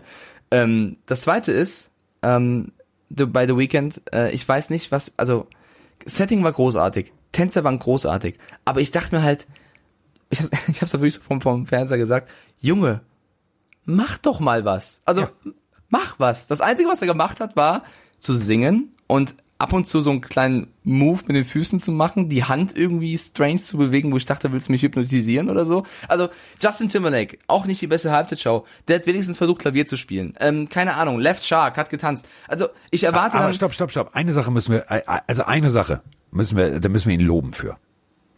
Er weiß, wo Kai Ebels Altkleidercontainer steht. Ja, Also auch das Definitiv, ist er hat ja- einen Sakko von ja Kai Ebel aufgetragen. ist ja Geschmackssache. Aber ich habe mir gedacht, mach irgendwas Cooles, keine Ahnung. Die einen springen vom Super Bowl Dach zum Intro, die anderen twerken, machen eine Zunge in die Kamera. Mach doch irgendwas Cooles. Oder packen Coolste Nippel aus, ist auch okay. Ja, mach, mach was, The Weeknd. Das einzige, was da ein bisschen lustig war, was dann in die Memes auch kam, war das Intro, wie er in diese in diesen, in, in diesen Raum reingelaufen ist mit ganzen Lichtern so getan hat, als wenn er sich umguckt und irritiert ist. Das war lustig, das fand ich auch einen coolen Moment, aber es hat mir so ein bisschen gefehlt. Also das Feuerwerk am Ende bei Blinding by the Lights, okay. Äh, Feuerwerk, wie überraschend. Oder du, oder du hast irgendwie, äh, packst irgendein Feature raus, mit dem keiner rechnet. Keine Ahnung. Ozzy Osbourne kommt in die Ecke und, hm, weiß nicht. So, Ja, oder so. irgendwas. Ma mach irgendwas. Es war halt wirklich vom Gesang her, ich glaube, wenn der Ton lauter gewesen wäre, okay. Ähm, die Songauswahl fand ich okay, weil es waren ein paar coole Songs dabei. Es war aber auch Okay. eins. Du- du es waren, merkst schon, dass du sehr Es waren ein, okay zwei sagst. Balladen bei, die passen halt nicht so super. Singt keine Balladen im Super Bowl. Ab sofort eine Petition. Bitte keine ruhigen Songs im Super Bowl. Will Ja, ich aber pass auf, Achtung. Ich möchte jetzt kurz eine Lanze brechen für einen guten Freund von mir. Wir werden nächstes Jahr eine eigene Halftime-Show machen. Ich weiß nicht, du hast es äh, wahrscheinlich nicht mitgekriegt auf ran.de, aber wir machen eine Halbzeitshow. Roman Motzkus als Miley Cyrus nackt auf der Kugel. Das ist jetzt kein Witz. Wir haben das schon alles durchgeplant, äh, weil du weißt, Wettschulden sind Ehrenschulden. Matze Knob, äh, mit dem ich äh, kurzzeitig auf dem Run-Account Kontakt hatte und der äh, Hardcore-Football-Fan ist, der ja äh, bekanntermaßen Waterboy synchronisiert hat und so weiter und so fort, ist privat, also ich mag den total und ist auch einer der begnadetsten Comedians, die es gibt, weil er ist ein Talent, kann jeden nachmachen und so weiter und so fort. Und er sagte aus Spaß, er arbeitet jetzt schon an einer Performance äh, als äh, Beyoncé-Parodie. Daraufhin habe ich gesagt, dann mache ich die J-Lo. Und Roman hat leider aus dem Hintergrund zu laut, also es hat fast keiner gehört, aber Matze hat's gehört. Gut, ich habe es Matze auch geschrieben, äh, dass äh, Roman dann äh, Miley Cyrus macht. Und jetzt äh, werden wir äh, auftreten. Wir werden auftreten, genauso. Ja, es wird mich zumindest entertainen. Also ich So, weiß oder? nicht, ob ich, die Bilder aus dem Kopf jetzt wieder rausbekomme, aber so. Also ich Stell dir jetzt bitte Folgendes vor: Diese schwingende Kugel. Und dann machen wir, wir singen. I came in like a wrecking ball. ja, und dann singen wir ein, ein Trio. Also das wird großartig. Das wird großartig. Wird Geschichte Ja, also, schreiben. Halbzeitshow war alles in allem okay. Es tut mir leid, The Weekend. Ich äh, finde die Songs teilweise sehr cool von dir. Ich fand den Ton nicht gut abgemischt. Ich fand das Setting sehr, sehr cool. Es hat mir Spaß, sehr viele schöne Bilder. Ich fand, er selber hätte vielleicht noch irgendwas machen können, als nur die Hand zu bewegen und ähm, zu singen. Ähm, und deswegen war es ein schönes Konzert für eine Super Bowl Halftime Show, aber glaube ich eine, die wir in drei Jahren wieder vergessen. Deswegen In drei ähm, Jahren, ich habe die morgen vergessen. Und das liegt ja. nicht daran, dass ich mir heute Abend einen reinlöte. Ja. Es ist einfach Punkt, es ist mir egal. Ja. Aber können wir noch mal ganz kurz eine Sache zum Abschluss. Kannst du dich daran erinnern, als er erzählt hat, ja, nee, und also hier, das Gesicht sah nur für ein Video so aus. Hat der Typ einen allergischen Schock gehabt oder warum sah der tatsächlich so aufgequollen im Gesicht aus? ja, das war scheinbar äh, Doch nichts nicht nur für ein. Video, was? Ich weiß es nicht. Ich keine Ahnung. Ist mir auch ehrlich gesagt scheißegal. Also ich hab's, warte, Achtung. Das war dieses Geräusch. Blitzdingsen aus, äh, aus Men in Black. Ich habe sie jetzt schon vergessen. Ich bin jetzt dafür auf jeden Fall nächstes Jahr, jetzt, also ich bin ja auch, du, du weißt, ich bin eher der Hip-Hopper. Jetzt mach doch mal irgendeinen Rock-Act. Mach doch mal irgendwas, was knallt. Jetzt stell dir einfach mal, vor, mal. Stell dir mal vor, nur wie damals. Aerosmith und Run DMC. Sowas wie, stell mal vor, es, er hätte den Song nicht gegeben, dieses Walk This Way. Und die Super Bowl Halftime Show geht los und dieses berühmte, ich weiß nicht, ob du dieses Video kennst, wo auf der einen Seite, das ist ja getrennte Raum, weißt du, und dann geht mit dem Mikrofonständer gegen die Wand und dann spielen sie plötzlich zusammen. Stell dir mal vor, es wäre so losgegangen und dieser Song Walk This Way wäre der Halftime Act gewesen. In neu gemacht. Ey, das Ich schlag so mal, ich, ich schlag, ich schlag sogar was vor, was in die Richtung geht, Aerosmith und Run DMC, nur ein bisschen moderner. Ich weiß nicht, ob du das magst oder kennst, Carsten. Aber die Band, die Rock, Rock, ja doch, ist auch irgendwo eine Rockband, glaube ich. Ähm, Imagine Dragons Ja. mit Kendrick Lamar. Die haben zu, zusammen einen Song gemacht, äh, Radioactive als Remix. Wenn du den Song im Super Bowl spielen würdest, wo die schreien, wo die abgehen, wo die äh, trommeln, dann äh, kommen die Teams doppelt motiviert aus dem Lockerroom. Mach das doch mal. Ich habe ich hab aber auch eine ganz eigene, ich habe eine ganz eigene Halftime-Show vor. Also nicht jetzt, dass wir auftreten, das haben wir ja schon geklärt. Also wir machen das irgendwie so und nehmen das auf und dann zeigen wir das bei, äh, zeigen wir das bei ProSieben, äh, Max. Also vielleicht, weiß man ja nicht. Aber ähm, äh, nee, ich mach's auf meinem eigenen Insta, also da kann mir ja keiner verbieten, irgendwie mit nackt oder was auch immer. Ähm, ach, apropos passend, ich kriege gerade ein, äh, eine Nachricht. Ähm, es ist tatsächlich so, wie es ist. Es ist so, wie es ist.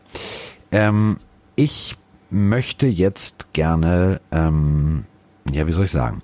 Eine, nee, lese ich sie vor. Also, Icke Hüftgold hat sich schon äh, eingemischt. Wir haben nämlich über die Halftime-Show gesprochen und der hatte eine ähnliche Idee. Oh Gott, nein, das meine ich. Das, das doch, mache ich. Aber ähm, ich wollte euch eigentlich was ganz, ganz, ganz anderes zeigen. Ich wollte euch zeigen, dass es hier um Folgendes geht. Und zwar mein, meinen persönlichen Song für die nächste Halftime-Show. Die steht, die ist in meinem Kopf fertig.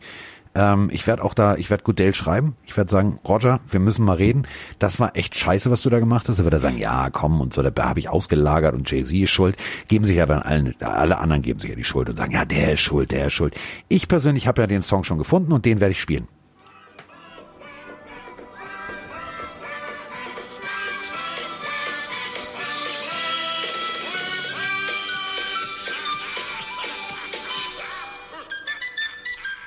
Da kommt Stimmung auf. Ich sage es euch, Freunde. Und jetzt dieser spanische Remix. Das reicht. Mehr brauchen wir nicht als Halftime-Show, oder? Also musst du mir doch jetzt recht geben. Also wenn wir die Ja, Jungs... hast ja, hast ja schon in der letzten Folge gezeigt. Ich bin sehr, sehr gespannt, wie das aussehen wird. Ja, ich, ich, ich mach den Spongebob. Ich schwör's dir. Ich mag den SpongeBob. Ich, äh, du, ich schau's mir an. Ich will sehen, wie du den SpongeBob machst. Gut. So, ich bin raus. Also, wir sind jetzt raus. Wir sind jetzt raus. Wir werden äh, natürlich über die ganzen Trade-Gerüchte, wir müssen über Free Agents sprechen, aber das Ganze würde jetzt den Rahmen sprechen, denn wir haben tatsächlich, boah, so viele Free Wir, Agents. wir ihr haben ja, wir haben ja auch ein bisschen Zeit jetzt, Carsten. Ist ja jetzt Ja. Äh, leider, leider, leider, leider Off-Season. Ja, so sieht's aus. Also, ich verbleibe mit vorzüglicher Hochachtung. Es war mir eine helle Freude. Ich äh, gehe jetzt definitiv nur noch mit dem Hund und will heute tatsächlich mal zur Ruhe kommen. Und äh, wenn ich jetzt auf mein Telefon gucke, ich weiß nicht, muss man jetzt so viel nachbesprechen? Ich habe schon wieder drei Anrufe und bitte ruft zurück und Freunde, es ist doch jetzt mal gut. Schöne Restwoche da draußen, komm. Ja, oder? Also startet gut in die Woche, habt viel Spaß. Wir hören uns am Freitag wieder, oh, wenn es wieder heißt, an derselben Welle und an derselben Stelle drehen und dann gibt's den Podcast eures Vertrauens. Ich danke dir, Mike, dass du dir Zeit genommen hast, trotz äh, meines äh, extrem späten Aufstehens heute. Aber ähm, wir drücken jetzt auf Play bei der Abspannmelodie und dann sind wir heute raus. Das bedeutet, diese Saison ist in den äh, trockenen Tüchern und ich zitiere David Bader, wann beginnt die nächste Saison? Ab der Folge, ab Freitag geht's nur noch um die nächste Saison. Also habt einen schönen Start in die Woche. Ciao. Ja, warte, läuft noch nicht. Ja. Weil ich sa- Brady Goat. Weichstiefel an. ist in der Haut. In der Haut.